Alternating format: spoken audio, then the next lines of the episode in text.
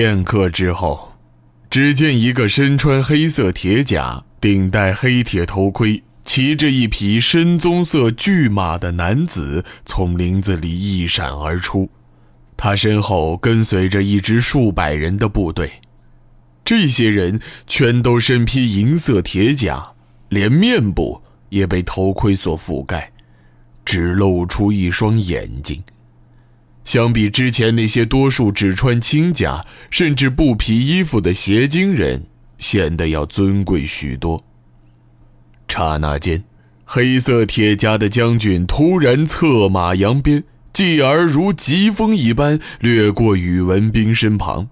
径直朝青衣男子冲撞过去，青衣男子竟眼睁睁地看着对方冲到自己面前，甚至没有躲闪。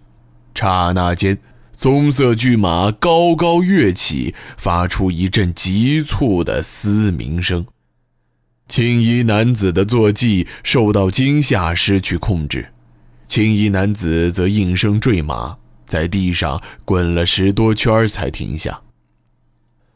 黑甲将军死死拉住马头，他没有将注意力继续留在青衣男子身上，而是转掉身子朝宇文斌走去。等到近在咫尺，两人对视了片刻，黑甲将军竟然取下战盔。直接跳下战马，缓缓走到宇文斌面前，双手抱拳，行了一个汉礼。我乃邪经大王院大王耶律重光之子耶律古尔台，想必将军就是宇文斌吧？久仰大名，如雷贯耳。宇文斌此刻也已经站起身子，虽然还有一些勉强。他对眼前之人的身份多少已经有所准备，只是等听到这个名字的时候，却还是出现一些惊讶。耶律古尔台，你想做什么？青衣男子此时终于清醒过来，他摇摇晃晃地从地上爬了起来，退到大约十多步开外的地方，大声叫骂道。耶律古尔台猛地抽出腰间的弯刀，缓缓转过身子，径直朝青衣男子走了过去。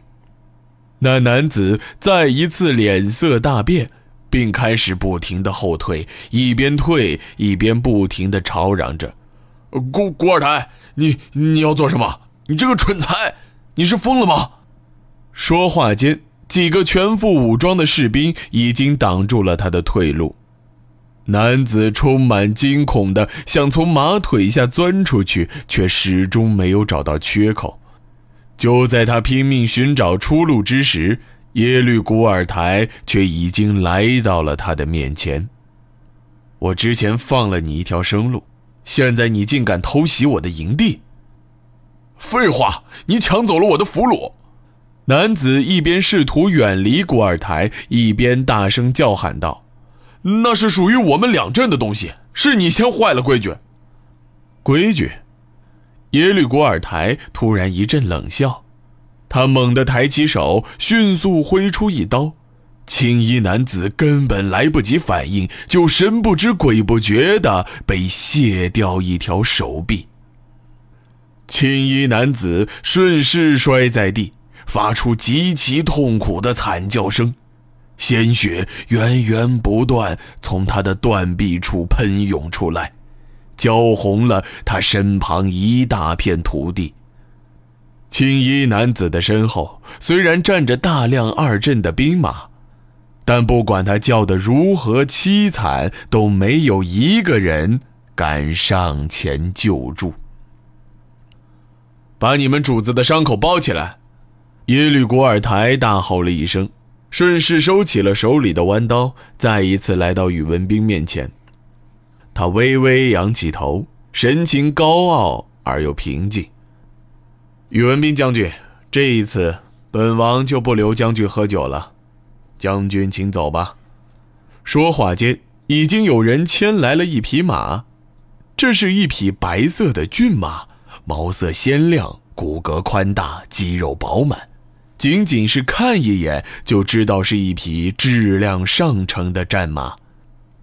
将军的马死了，这匹就当是给将军的补偿。日后想必我们会有一战，本王非常期待那一天的到来。宇文斌看了眼已经牵到自己身旁的马，再一次回过头，注视起眼前这个叫做耶律古尔台的邪精王族，心中充满了疑惑。今天你放我走，下次见面可能会死在我的刀下，或许吧。但或许是本王取了将军的人头，也说不定啊。耶律古尔台的嘴角终于露出了一丝淡淡的微笑。宇文斌一个纵身跃上马背，最后看了一眼耶律古尔台，神色镇定地抱了一个拳礼，然后立刻调转马头，朝东面的山谷中飞奔而去。